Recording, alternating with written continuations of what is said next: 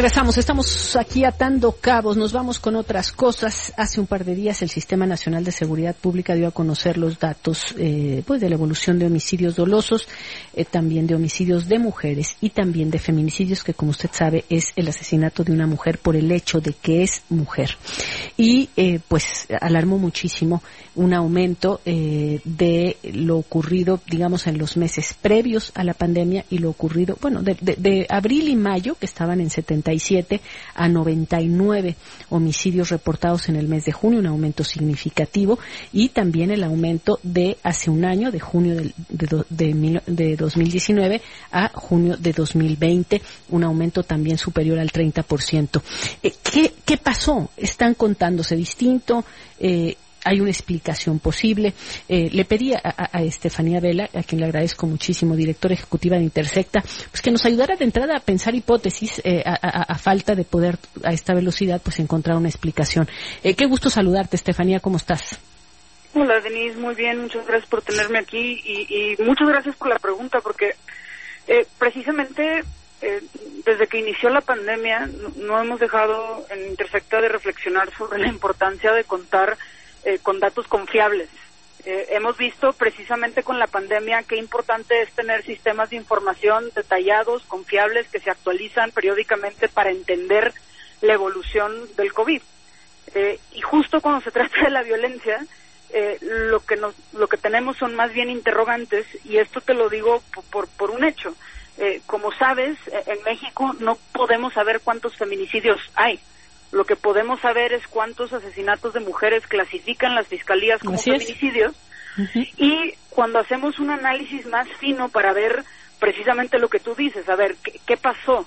O sea, es que tienen el mismo criterio de clasificación y aumentó esta violencia o no, no podemos eh, responder esta pregunta, mm. Denise. Cuando, cuando analizamos estado por estado, mes por mes, año por año, cómo van clasificando, eh, lo que tienes es un patrón absolutamente aleatorio que no te permite saber si en efecto aumentaron los feminicidios o si las fiscalías están siguiendo eh, otro tipo de criterios. Eh, lo que sí podemos afirmar de manera rotunda es, número uno, eh, durante la pandemia no se han reducido los asesinatos de mujeres eh, a nivel nacional. Eh, hay estados en los que han aumentado en este periodo.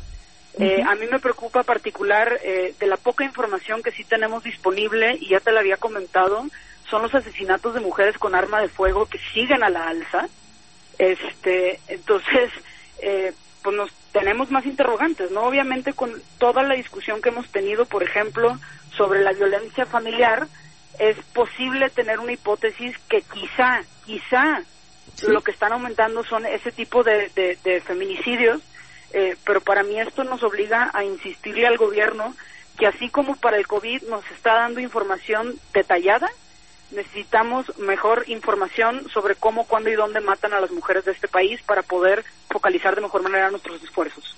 Sí, creo que esto, eh, es que por eso quería yo platicarlo contigo, porque dado que existe un elemento de criterio en la determinación de lo que es un feminicidio, no así en lo que es un homicidio de mujer, eh, vi la, la, comparación sobre homicidio de mujer contra feminicidio y el homicidio de mujer eh, tiene una, digamos, tiene un comportamiento más estable.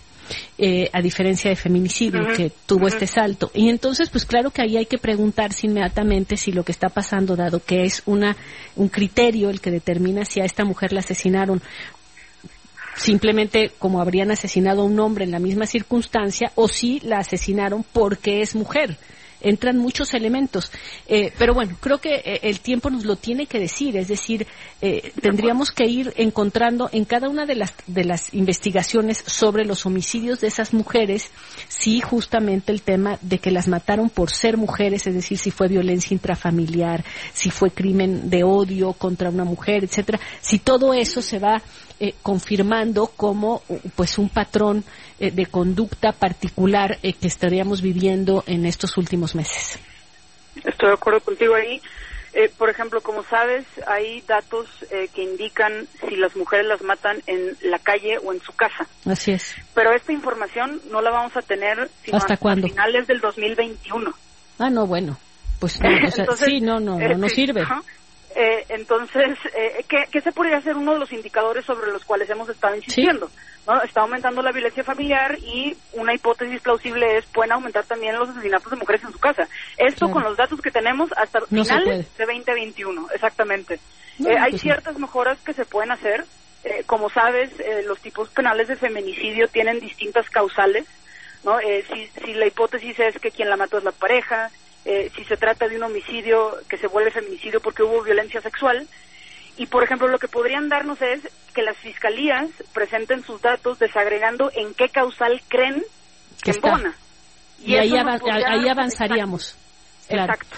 Entonces, esos son el tipo de cosas que tendríamos que exigir en este contexto este, para, para entender de mejor manera qué está pasando. Lo que sí, como dices, sigue, no, no han bajado, la alerta sigue eh, y tenemos que hacer algo al respecto.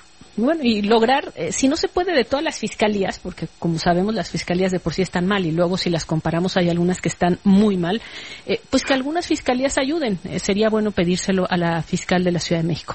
Te agradezco muchísimo, gracias. A ti. Un gusto saludarte, gracias. Y nos vamos, nos vamos con otras cosas.